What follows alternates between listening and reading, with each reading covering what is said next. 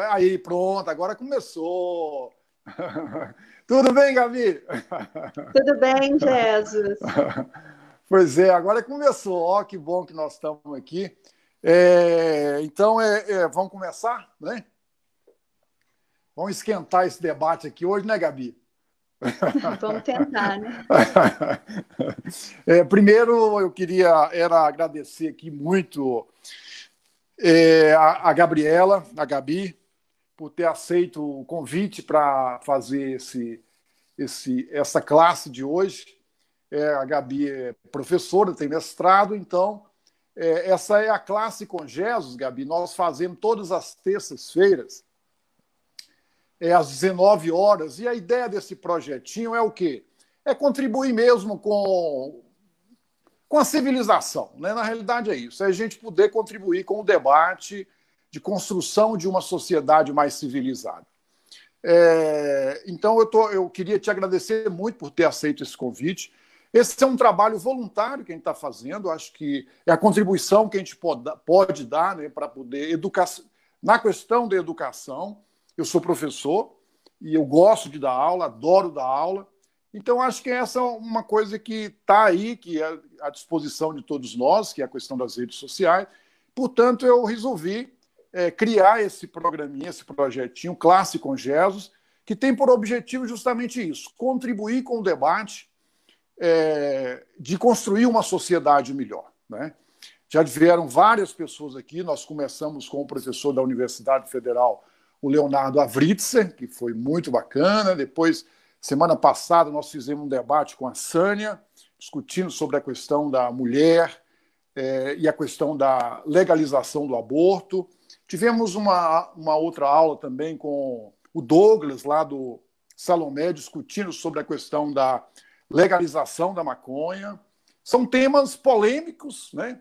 É, e que eu acho que merece reflexão, e eu acho que Betim merece uma reflexão aprofundada, moderna, sobre temas tão polêmicos que, e que precisa da posição de pessoas que que estudam, que debatem, debate sobre o tema. É, então, queria agradecer você por ter aceito esse convite. Semana que vem vai ser com a Pilar, não sei se você conhece a Pilar. Pilar é uma educadora, ela trabalhou no governo junto com o Haddad, ela coordenou a educação básica no Brasil inteiro, e a Pilar aceitou o convite também de né, ajudar nesse, nesse, nesse, nesse programa nosso aqui, que é um programa educativo. Veja só, eu queria aproveitar e é, pedir às pessoas que estão nos escutando para poder ajudar a compartilhar, né? É, ajudar a compartilhar, comentar, porque é importante esse compartilhamento, esses comentários, para a gente poder, né, todo mundo ajudar a contribuir aí mesmo com a formação de um pensamento crítico, de um pensamento moderno. Então, esse que é o objetivo desse programa. Né? O tema hoje da nossa aula aqui vai ser racismo estrutural. Esse é o tema central desse nosso debate hoje com a Gabriela, com a nossa Gabi. Ô, Gabi, vamos começar então? Eu queria que você começasse, Gabi, é, falando quem que é você, quem que é a Gabi. Fala para nós aí. Tá certo, Jesus. Antes eu quero te agradecer em nome do meu partido, o PSOL aqui em Betim, pelo convite. Nós estamos muito felizes. Eu quero aproveitar e dar uma boa noite a todos e a todas que estão nos assistindo, em especial a comunidade negra aqui de Betim. Então eu saúdo todo cidadão negro na figura dos meus companheiros de partido. É, Leila Brasil, Wilson de Souza. Eu quero também dar boa noite especial aos movimentos, aos coletivos, à organização coletiva dos negros em Betim, e faço isso mencionando a Irmandade do Rosário, e a toda a liderança negra, homens e mulheres, que façam uma referência ao meu companheiro de luta, presidente do PCB, o Zulu, grande expressão negra também, né, de liderança. É, eu sou a Gabriela, estou pré-candidata a prefeita pelo PSOL aqui em Betim, estou também na presidência do partido, E como você disse, eu sou professora, né? Artista professora, assim, eu tenho me definido nos últimos anos. Sou formada em história, tenho mestrado em arte, estou me formando em arte. Estou é, aí tentando, de alguma forma, né, Jesus, contribuir com o campo progressista na construção de uma Betim melhor, um país melhor, porque está difícil, né? Não está assim, não está bom. Uhum. É isso. Ô, Gabi, o seu, seu pai parece que foi metalúrgico, né? Como é que é? É, meu pai, ele veio da Zona da Mata, ele é de uma região, de uma roça mesmo, né? Da Zona da Mata, e veio para Betim aí, como tantos companheiros dele. Não sei se tem alguém me assistindo, né? Fica meu beijo, meu abraço a todos que vieram aí da região de Barbacena, é, o Barre, o Pomba. E ele veio em função da Fiat, ele conseguiu um emprego e aí foi, né? Metalúrgico, torneiro mecânico, e teve aí uma, teve uma passagem pelos sindicatos, mas no geral uma pessoa muito simples, né, Jesus? Um, um homem que foi construindo assim a sua visão de mundo, trabalhando, chegando em casa, descansando, trabalhando, é um brasileiro como tantos, né? Bacana. E como é que você se localiza em Betim? Como é que é a sua, como é que você vê Betim na sua visão enquanto mulher, afrodescendente? Como é que você vê Betim hoje? É, eu sou moradora de Betim desde sempre. Eu tenho 41 anos, sempre estive por aqui. E eu vejo Betim de uma forma assim bem curiosa. Eu sou de Betim, moradora do Angola, mas eu sinto que Betim é uma cidade setorizada às vezes, né? A gente se reconhece de Betim, mas tem que sair de Betim para ir estudar em Belo Horizonte, que foi o meu caso na minha época, né?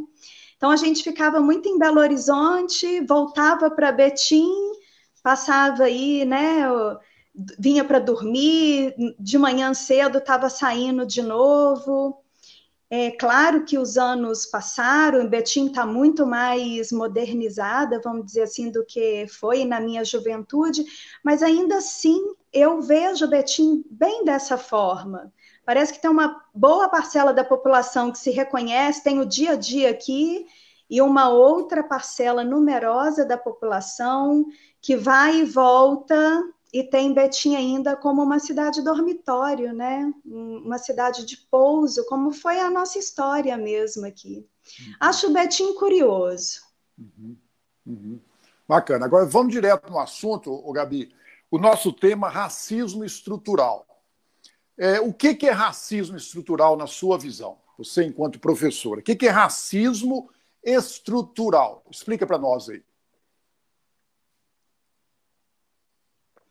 Ô Jesus, antes de eu entrar no assunto, eu queria só localizar o meu lugar de fala, né? Uhum, Uma discussão uhum. assim tão importante que a Djanira, por exemplo, levanta. Uhum. É, ainda que eu me considere uma mulher parda, eu me autodeclaro parda, eu tenho consciência assim de que hoje eu estou no lugar de uma mulher antirracista, né?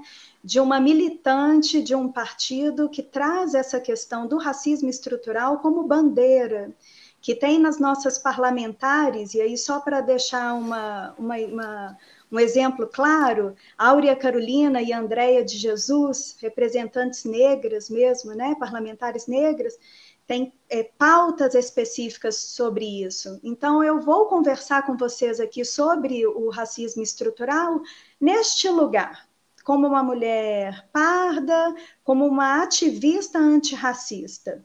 E torço, né, Jesus, para que esse assunto tão importante, que você dê continuidade a ele, é, trazendo pessoas que se autodeclaram negras mesmo, e que a gente possa ouvir delas também o que é que nós juntos podemos fazer para mudar essa conjuntura. Enfim, hum. é, o conceito de racismo estrutural que eu tenho tentado absorver, né, desenvolvido pelo professor Silvio, é, é uma ideia de um pensamento que está estruturado na nossa sociedade. O racismo estrutural é uma racionalidade, é uma forma de pensar, é, é a forma como que a gente constrói as nossas relações, né? Eu olho para você e falo, você negro, eu branca, eu índia, você negro. Então, são essas estruturas que estão aí, talvez, né, desde a nossa colonização, e que está entranhada no nosso modo de ver a sociedade, as nossas relações, as relações econômicas, a cultura. Então, racismo estrutural é essa forma, é essa racionalidade que está entranhada na sociedade brasileira. É interessante, né, né, Gabi, que o racismo ele não só acontece em relação ao afrodescendente, a, a quem veio da África, né? O racismo ele se coloca também para os índios, né? No nosso caso de brasileiro, né? Todos aqueles que não se enquadram no euro, é, no eurodescendente, é, ele se é, que não se enquadrar nisso é considerado fora da caixa, portanto, o racismo ataca essas pessoas, né? E é, então, assim, o índio, por exemplo, eu estava lendo outro dia, é, por exemplo, os índios foram escravizados no Brasil de 1530 por aí até 1630. Os índios foram extremamente escravizados. Então, essa conversa de falar que os índios é, eram preguiçosos, que índio não gostava de trabalhar, isso não é verdade. Os índios foram escravizados pelos portugueses de 1530 até 1630. A partir de 1600 é que começam a vir os, os africanos, os negros escravos é, africanos para trabalhar na é, é, para trabalhar na, na cana de açúcar, na lavoura da cana de açúcar, né? É, então você vê que o racismo, como você bem colocou, é, é uma é, não é só contra negros, é, contra índios. Eu vejo, por exemplo, em minha cidade, Águas Formosas, tem lá perto tem uma comunidade de índios, mas você precisa de ver como que eh, os moradores da minha cidade tratam os índios. É como se fossem cachaceiros, preguiçosos, vagabundos. Né? A hora que um índio, que uma vaca de um fazendeiro invade o terreno deles, vai lá e mata a vaca, o, o, o índio é que é culpado de estar tá matando a vaca, não é quem, não é o fazendeiro que ocupou o terreno deles que é culpado. Ou seja, inverte tudo, né? É tudo é invertido. É, Agora eu queria perguntar para você, porque o que, que eu, é, é, ou seja, o racismo estrutural ele está impregnado na nossa sociedade, como você bem disse, ele é institucional, ele é institucional e ele se dá, como você bem colocou, na mentalidade, na racionalidade que vai se criando nas nossas relações, né? nas nossas relações. Agora, é, ah, Gabi, antes de, de, de, de, entrar, né, de continuar nessa discussão, antes que eu me esqueça, eu queria fazer uma homenagem aqui. Wilson. Hoje, eu estou lembrando aqui, hoje faz dois, é, dois anos e quatro meses que a, Gabriel, a, a Marielle foi assassinada. Né? Não sei se você está sabendo disso. É, nós estamos aí praticamente com 28 meses do assassinato da, da, da, da Marielle Franco. Né? que representa esse racismo estrutural, violento contra, é, principalmente contra os negros e, para piorar, contra uma mulher negra. Né? Exatamente, Gés. Eu até ia fazer um cenário aqui com a bandeira da Marielle, mas infelizmente ela não se sustentou. Eu vou ter que arrumar um outro jeito. Mas muito bem lembrado, Marielle, né? O assassinato da Marielle, ela ela é uma prova cabal assim da questão racial, é, da questão do machismo, que é também uma outra abordagem estrutural. O professor Silvio Almeida, inclusive, ele ressalta isso, né? Como que o racismo, o machismo, eles estão assim, eles permeiam tudo, né?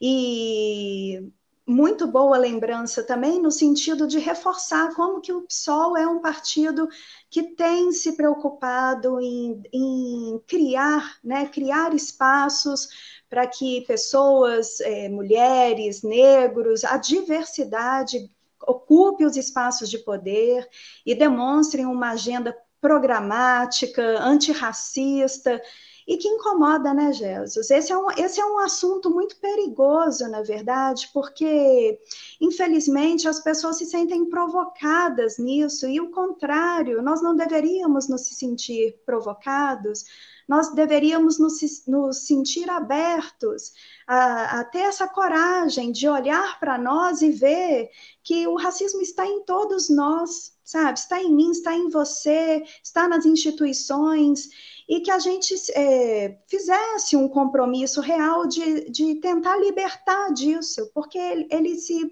manifesta na violência, e, e provavelmente nós vamos chegar nisso. Eu, antes de você dar andamento à sua pergunta, eu queria só dialogar. A Sônia Guajajara, né, a nossa companheira de partido também, ela tem pedido insistentemente para que a gente coloque os indígenas na questão, nessa uhum. discussão do antirracismo, uhum. porque ainda que o IBGE considere a população negra como aqueles que se autodeclaram pardos e negros, mas que a gente olhe para os indígenas e, e, vamos todos juntos mesmo, né? De ter uma concepção de que essa noção de raça, ela por si também é estrutural. Por que, que a gente está nomeando assim ainda? Então, é, foi boa a sua ênfase nesse aspecto. O, o, o Gabi, e o bom disso é porque é, acabar com o racismo é bom para os brancos também. Não é? bom para é todos os brancos, é bom para todo mundo. Né? É, eu, eu, inclusive, acho que o Brasil, por exemplo, é, o racismo estruturado, o racismo institucionalizado, o racismo que nós vivemos, racismo cultural que nós temos no Brasil hoje, ele é que atrapalha a prosperidade desse país. O que, que você acha disso? Eu não sei, assim, eu acho que com certeza ele, ele emperra muita coisa, né? Mas às vezes, Jesus, e aí é bem um debate para que eu também aprenda, né? Sim, eu também sim. estou aqui em condição de uhum. aprendiz. Uhum. É, às vezes eu fico pensando que nós temos, claro, características desse racismo específico no Brasil, mas a gente poderia falar em Estados Unidos e confirmar que ali também há um racismo estrutural. Né? Uhum. Nós podemos nos dirigir à Inglaterra e ver que ali também há um, um, racismo estrutural. Então, às vezes, eu me questiono se isso não está na base de uma conjuntura maior, de um sistema maior.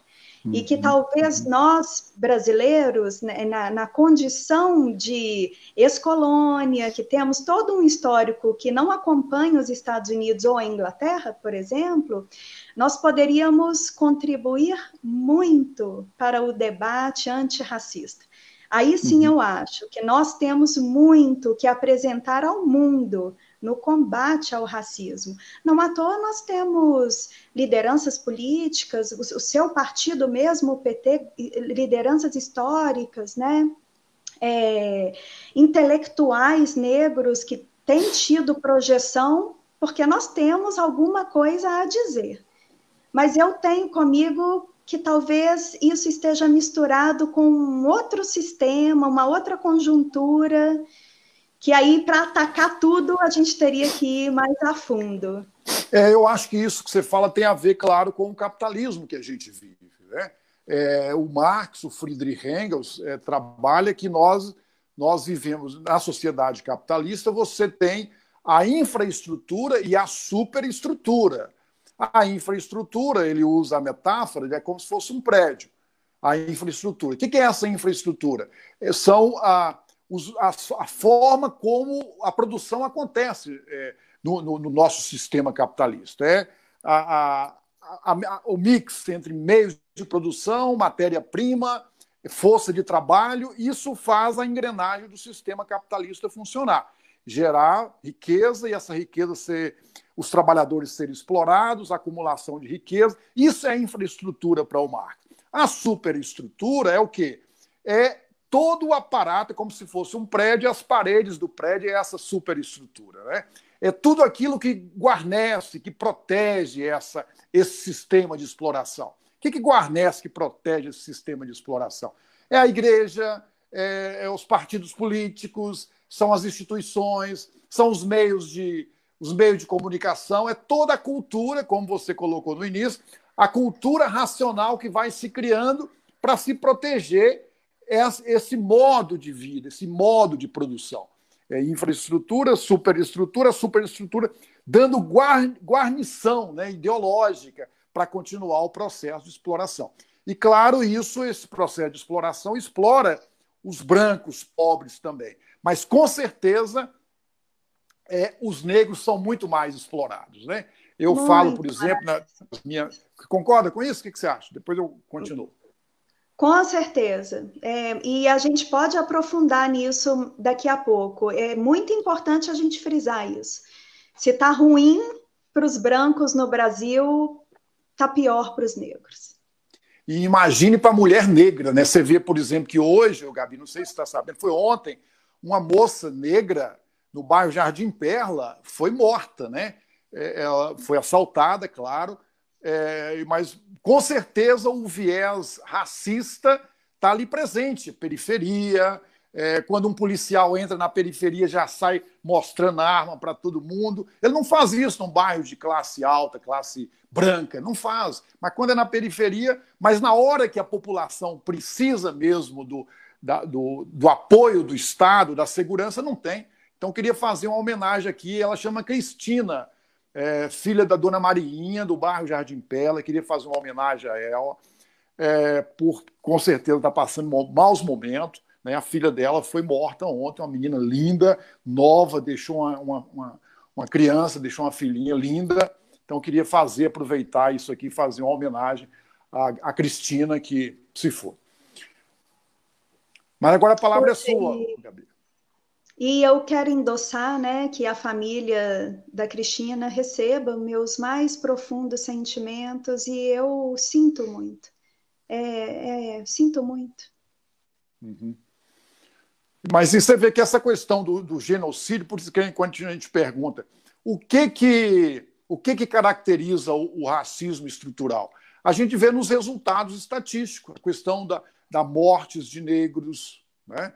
É aonde que estão os negros, os negros é, é aonde que estão os brancos, a questão do analfabetismo, né? ou seja, tudo isso é, é, mostra claramente aonde que estão, aonde que está a comunidade negra.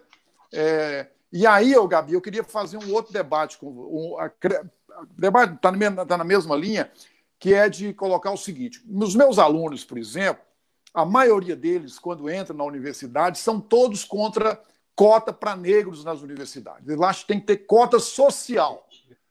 É, tem que ter cota social e tal, mas. E aí eu começo o debate com ele, mas por que, que você é a favor de cota social? Aí eles falam, ah, porque tem pobre e tem rico, então o pobre tem que ser ajudado. Uai, mas você, você é contra, você é a favor de cota para pobre, porque o pobre é. Sim, sou. Por que você não é a favor do, do de cota para negros, sendo que os negros são duas vezes mais, mais é, prejudicados nesse processo? Como é que você vê essa questão de cotas para negros nas universidades? É, aí a gente, na verdade, emenda na reflexão que você estava fazendo, né, dessa mudança estrutural no sistema também, para que a gente possa se livrar do, do racismo estrutural. E aí, Jesus, é o seguinte. É, o, eu estou citando bastante o professor Silvio de Almeida, Sim, porque é, é a referência. Viva, né, e eu acho que fica mais próximo também de muitas pessoas que possam estar nos assistindo.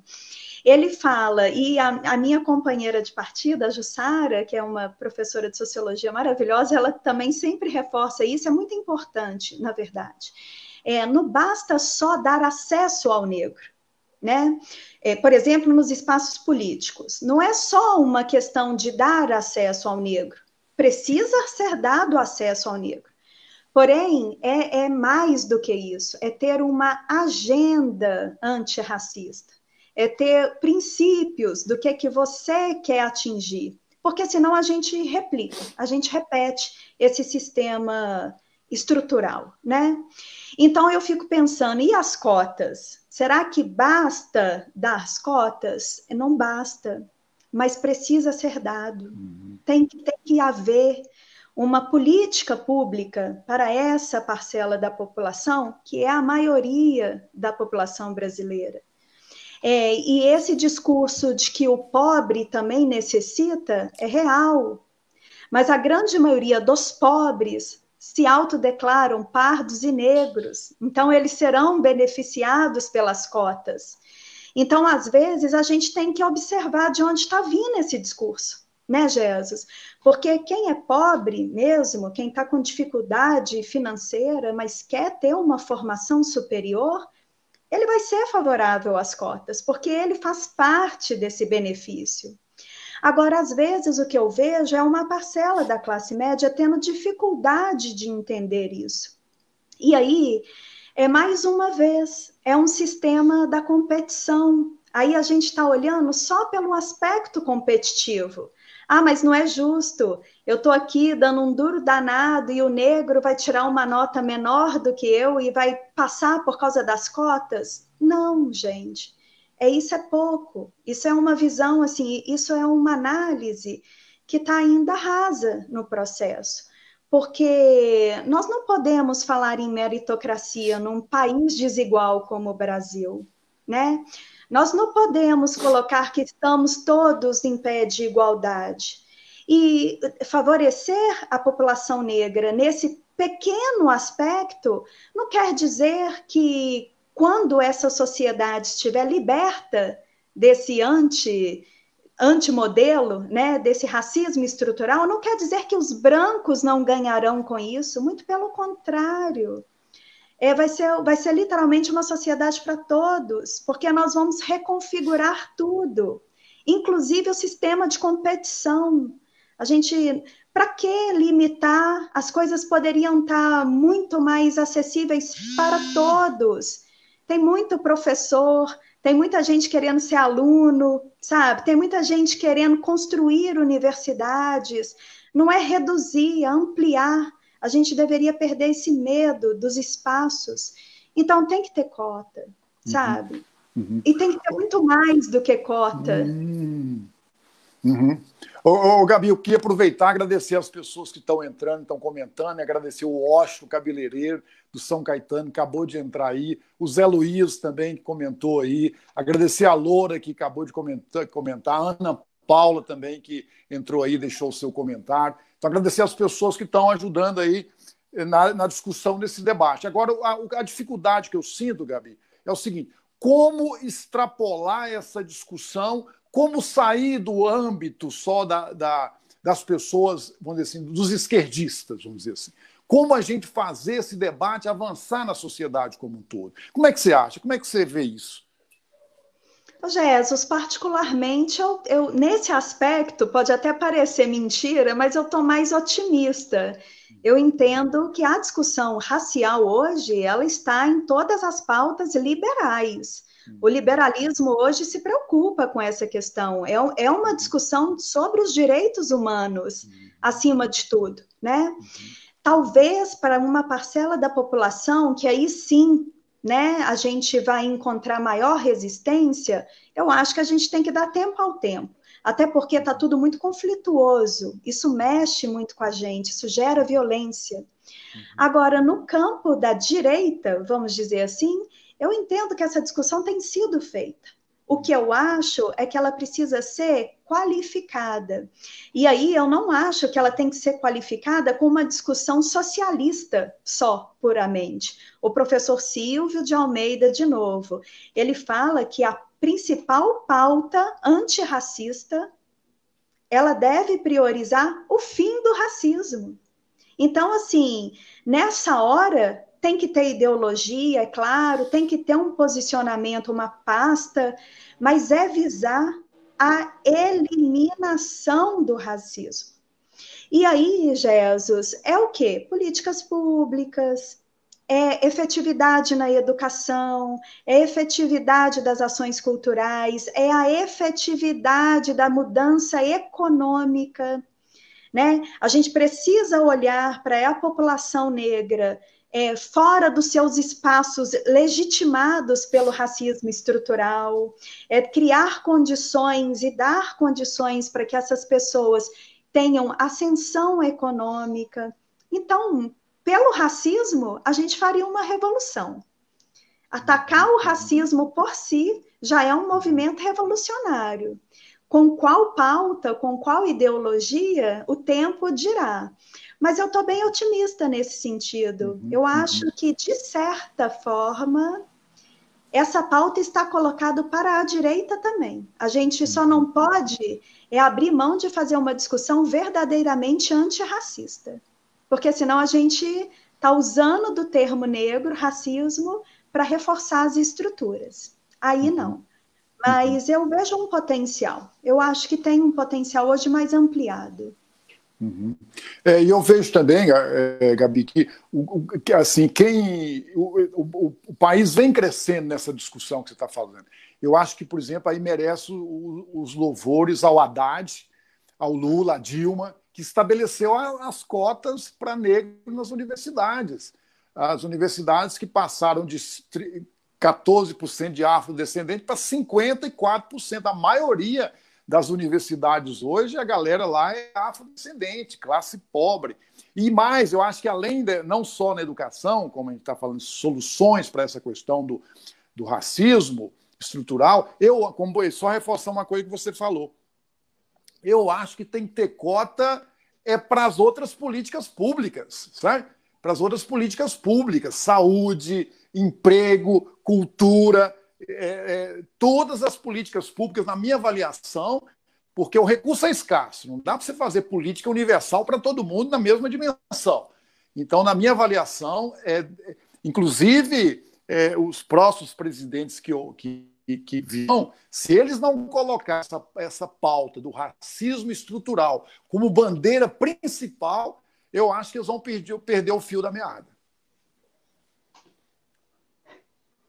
Eu acho que, que é, isso é verdadeiro mesmo. E o Brasil, em pouco tempo, vai começar a colher ainda mais os frutos dessa parcela da população que fez uso e muito bem feito das cotas nas universidades. É, e isso, olha, Jesus, nem sei se precisaria de cota, pensei aqui agora, viu? É, por exemplo, ser antirracista é defender o SUS. Você não pode ser antirracista uhum, e uhum. querer o fim do SUS. Não dá, uhum. né? Então, ser anti-SUS. Uhum. Se nós conseguíssemos ter uma boa assistência da saúde, nem cota, já uhum. é. Né? Uhum, o sistema de saúde já estaria funcionando, mas até é. chegar nesse ponto, por que não? É. Ô, Gabi, vamos conversar sobre Betim. Deixa eu te fazer uma pergunta. Ó, é, tem uma pessoa que eu gosto muito dele, que é o Juca. O Juca é um especialista em Betim, é aquele, né, não sei se você conhece. Queria que o Renato, o Léo, que acabou de entrar aí. É, o Juca ele faz uma, um retrato fantástico sobre, sobre Betim. Ele fala o seguinte: Betim é uma cidade, e aí essa discussão a gente vê como é que o racismo estrutural está montado e estruturado em nossa cidade. Veja só. Ele fala o seguinte: a igreja matriz Nossa Senhora do Carmo, ela era frequentada pelos brancos. E o que, que os negros tiveram que fazer? Tiveram que criar a igrejinha do Rosário para poder frequentar e, e, desenvolver um pouco a sua cultura das pessoas que, que, que dos, dos, descendentes da África. Então eles criaram uma, uma igreja à parte, que é a igrejinha é, do Rosário, perto da igreja é, São Francisco, justamente para fazer desenvolver os seus cultos, é, porque eles não se sentiam bem na igreja matriz é, Nossa Senhora do Carmo. Olha para você ver como que é, é, o, as coisas acontecem. E ele fala, por exemplo, o bairro Angola, onde você mora. Por que, que chama bairro Angola? Era porque tinham negros vindos é, do país africano Angola. Por isso eles começaram ali a estruturar o bairro e deram o nome de Angola. Né? E aí eu faço a pergunta para você: é, até quando que nós vamos ter vergonha de dizer que nós somos descendentes da África? O que, que você acha? Até quando que essa vergonha vai estar tá embutida em nós brasileiros? Eu não sei. É, até quando eu não sei, mas é, é bom a gente bater nessa tecla. Nós deixaremos de ter vergonha dessa origem a partir do momento em que a gente atacar o racismo estrutural. Porque concepção de negro e branco é, é concepção. Nós, nós já estamos num nível, enquanto humanidade, que nós já poderíamos estar abrindo mão dessas categorias, a gente já poderia estar um passo a mais, né? Agora, Jesus, eu, eu sou né, uma pessoa apaixonada pela Irmandade do Rosário, uhum, quero deixar uhum. meu abraço a, uhum. a, todos os membros da Irmandade, tive a oportunidade de estar com ele durante um período da minha vida, e tem uma versão complementar, porque essa versão aí que você está contando, ela meio que se repete em toda Minas Gerais, por exemplo, né? Ao menos é, dessa separação, dessas igrejas, né? São Benedito, é, Santa Edviges, Nossa Senhora do Rosário. Mas aqui em Betim tem uma história também que tinha um dinheiro, um dinheiro aí para a construção de uma grande igreja da Irmandade do Rosário dos Homens Pretos, né? Eles iam fazer uma construção grande Porém, a arquidiocese, na época, pegou todas essas doações que iam ser revestidas para a construção da Irmandade e acabou por decidir re reestruturar a igreja matriz. E aí, com o que ficou foi alocado um lugar aqui no Angola, onde está até hoje, né, a igrejinha, e foi construída uma pequena capela. Então tem também uma história, um desvio de verba, né? Uhum. O, a população negra, com tanto custo e doação, arrecadou um dinheiro que no fim das contas ainda foi usada para a construção da igreja dos brancos. Então, assim, depois... é, é, uhum. é, difícil, né? Uhum, é. E depois dizem que os negros é, são preguiçosos, não querem trabalhar. É, bandidos. Então, bandidos, né? É, esse é o estereótipo. E a, e a normalidade, porque aí esse racismo consolida esse racismo, a normalidade que isso é colocado, né? Como que isso é. O negro ele é sempre mal visto. É, eu tenho um artigo fantástico, eu gosto muito do, daquele. É um professor é, Kabengele, né, que ele fala sobre o, sobre o, o, o, racismo no Brasil, ele fala que o racismo é um crime perfeito. Por que, que o Brasil, o, o racismo é um crime perfeito? Porque os brancos é, fazem o crime e ainda joga a culpa é, daquele crime nos negros. Né?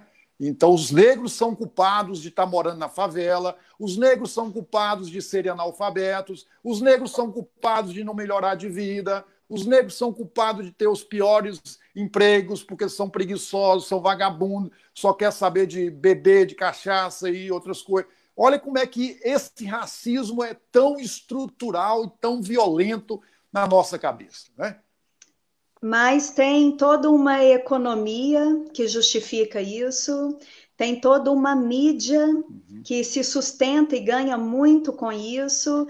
Então, cabe a nós, Jesus, falar sobre esse assunto sempre e que você traga pessoas que aí sim, né, que se autodeclaram negra, poderão dizer sobre uma perspectiva da vida. Todas vidas, né, vidas negras importam. Uhum.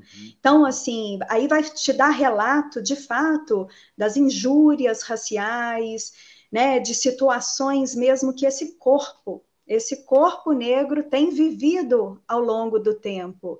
Porque aqui, desse lado, a gente pode se colocar no sentido de antirracistas, militantes, pessoas que querem construir políticas públicas, querem crescer com as pessoas negras, com os indígenas, mas ouvir de quem está é, tá vivendo isso diretamente com seus corpos, poxa, aí traz uma outra dimensão sabe? Uhum. É, você pegar uma mãe, trazer uma mãe aí que teve um uhum. filho, um jovem assassinado em Betim. Eu trouxe dados de Betim para a gente discutir uhum. isso, inclusive. Será que Betim ela está fora do padrão do racismo estrutural? Porque a gente está nos altos índices de assassinato de juventude negra. Será que isso é à toa, né? E aí é, é perguntar para essa mãe sabe? Conhecer essa mulher, da honestidade dela, do lugar dela, da vida dela, da lida dela. Então, assim, as coisas vão ficando próximas a nós. Não são bandidos, uhum. não é um uhum. bando de povo uhum. preguiçoso, são pessoas como nós, sobrevivendo, né, dando o seu, fazendo o que é. pode. É. É, teve aqui nessa, nessa, nessa classe com gelos também a Ana Paula. Não sei se você conhece a Ana Paula do Cindy Uti. Ela deu um show aqui, porque ela viveu ah, na pele isso. Né? É, e justamente isso. E ela colocando o quão que é difícil. É, é, porque todos nós temos um pouco de racismo dentro da gente. Nós somos, você bem disse, né? E como que é difícil abordar esses temas na sala de aula, dentro de casa. Né? Então, é, é, eu queria lembrar aqui da Ana Paula. A Melissa também, o Helder acabou de entrar aí. A Melissa é uma linda, né? esposa do Helder também acabou de entrar aí. Obrigado aí pela, pela participação. Ô, ô, ô, ô, Gabi, eu queria é, te fazer uma outra, uma outra pergunta. É, e aí, é, nós estamos vivendo essa situação do Covid, né?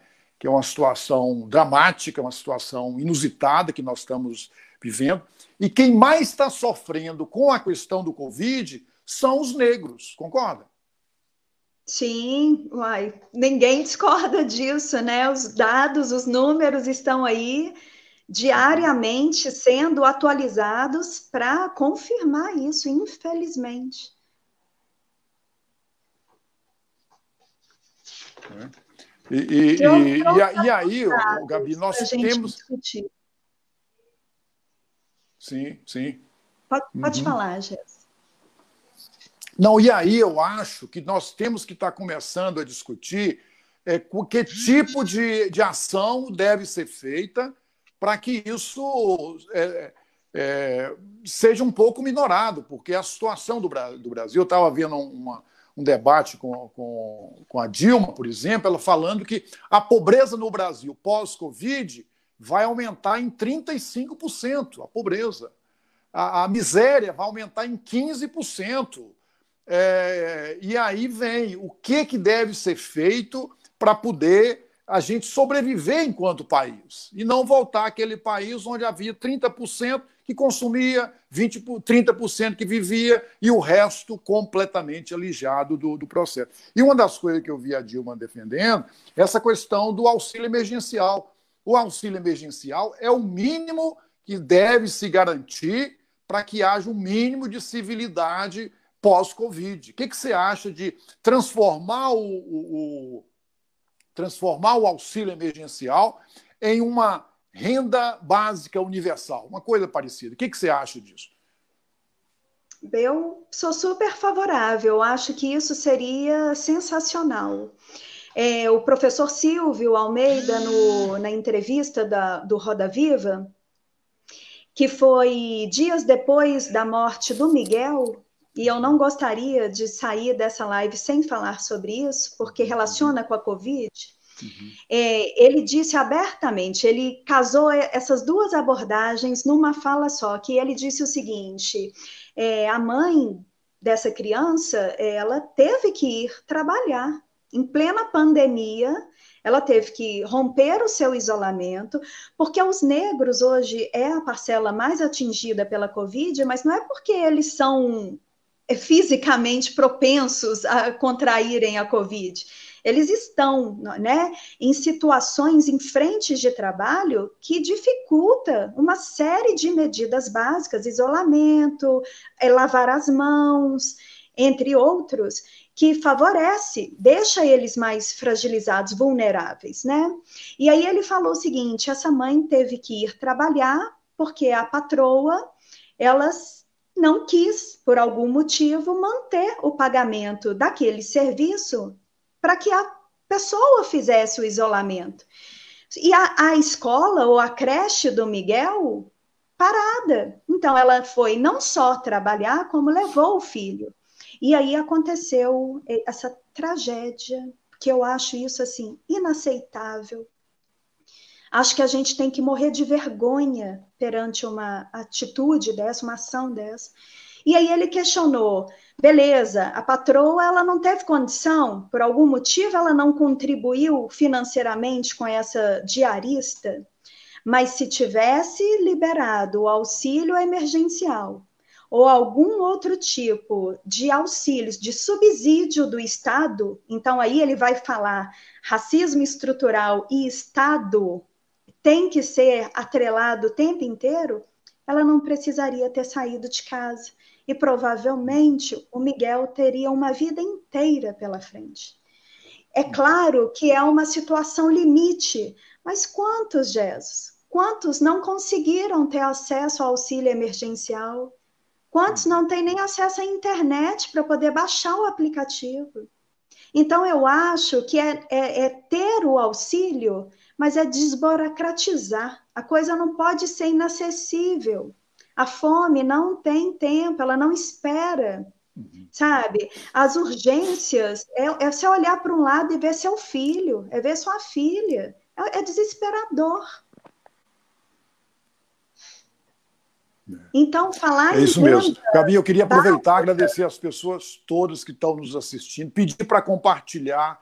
É, o mínimo que nós podemos fazer é, é, nesse debate, aproveitar as lives que, né, e ajudar nesse debate. É um processo de conscientização, de sair dessa alienação que nós vivemos nela. Então, eu queria agradecer as pessoas que estão aí compartilhando, pedir para compartilhar mais, não custa nada.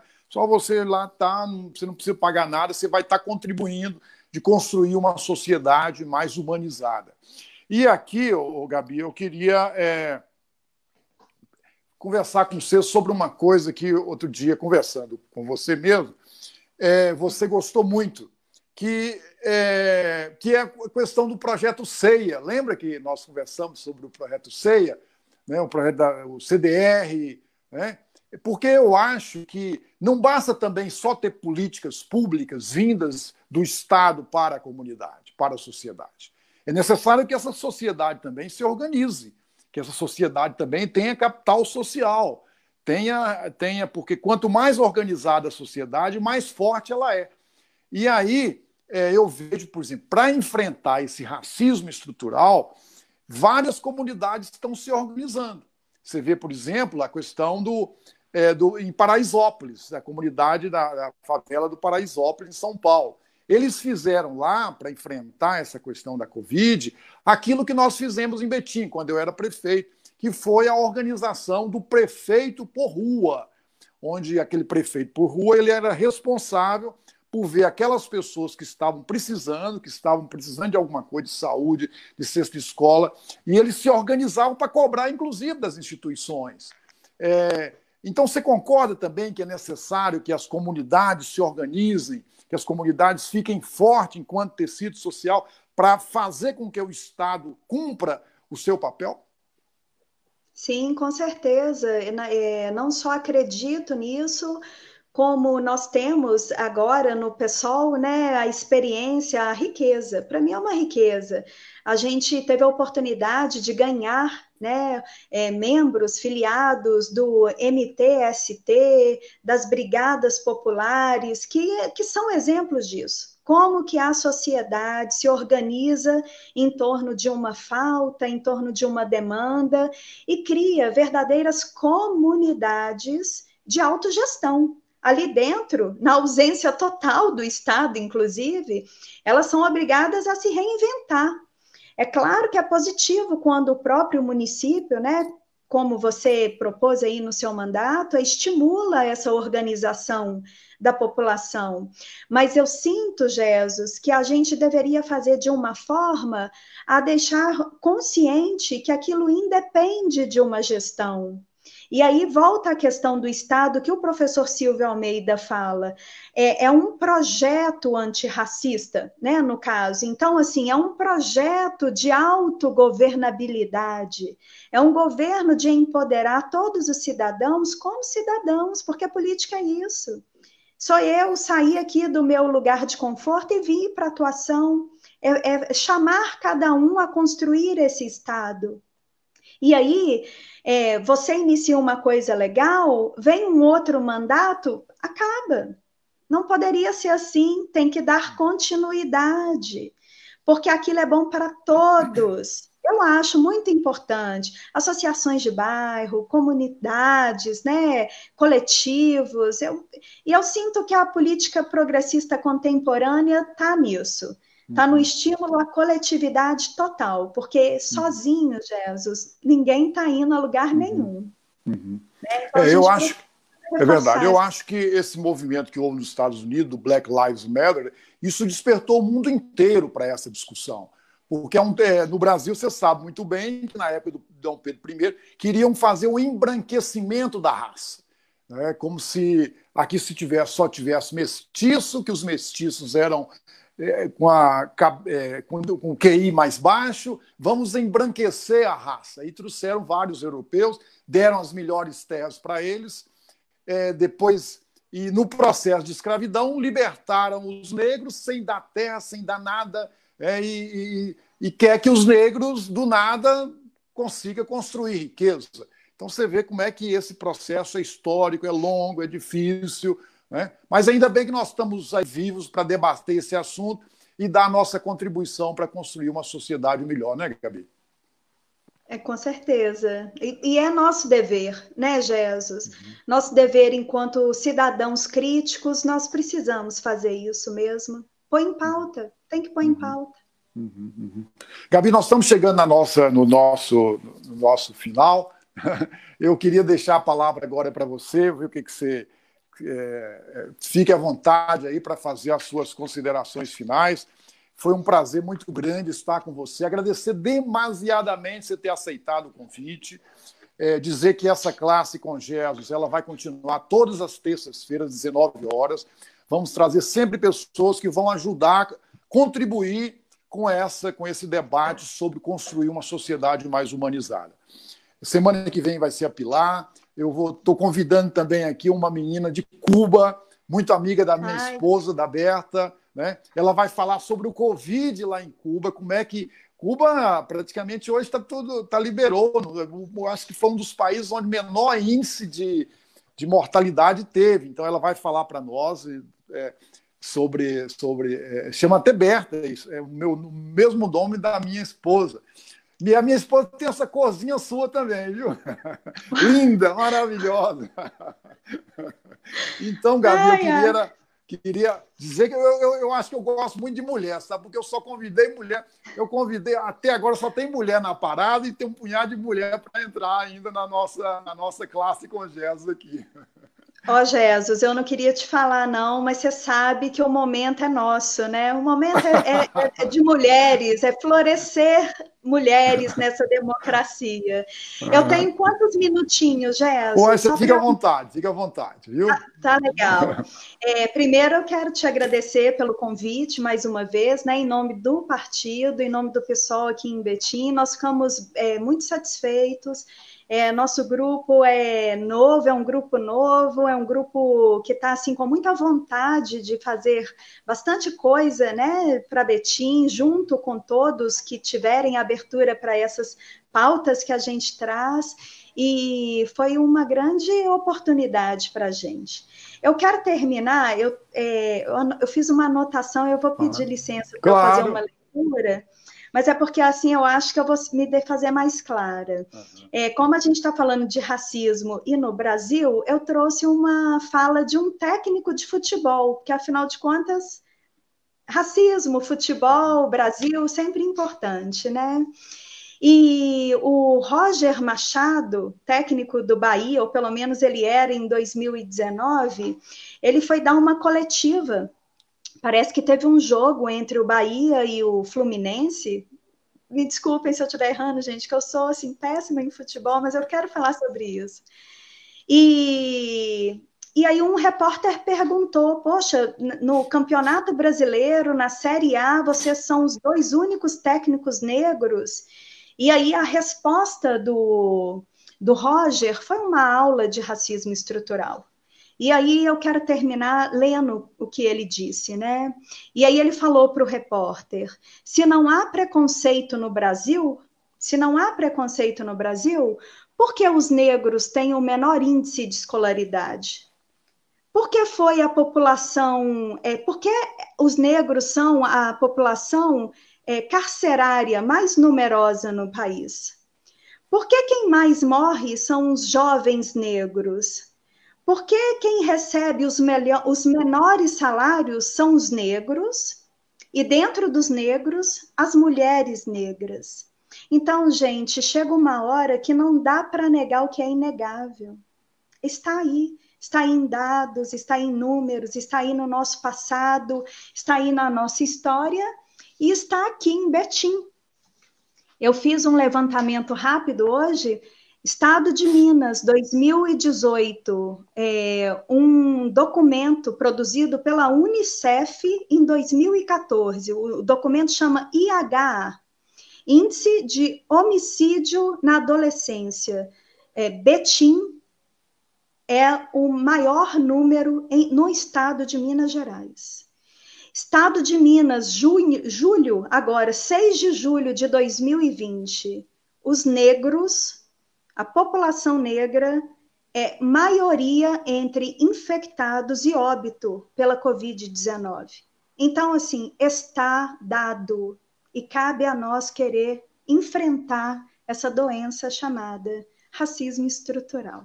Eu te agradeço, viu, Jess? Foi muito bom, foi bom para mim. É sempre bom a gente estudar, rever, se renovar. Eu gostei bastante. Você pode ter certeza que esse sorriso seu está atraindo mais pessoas para assistir a nossa live. Muito obrigado a você. Dê um grande abraço, dê um beijo no Ricardo, nosso Ricardo, né? A menina que eu gosto muito. Pode é deixar. Tá jóia, ó. Muito bom, valeu. Tchau para você. Obrigada, tá? querido. Um abraço. Obrigado, um abraço tá? e um, um beijo a todos. Até.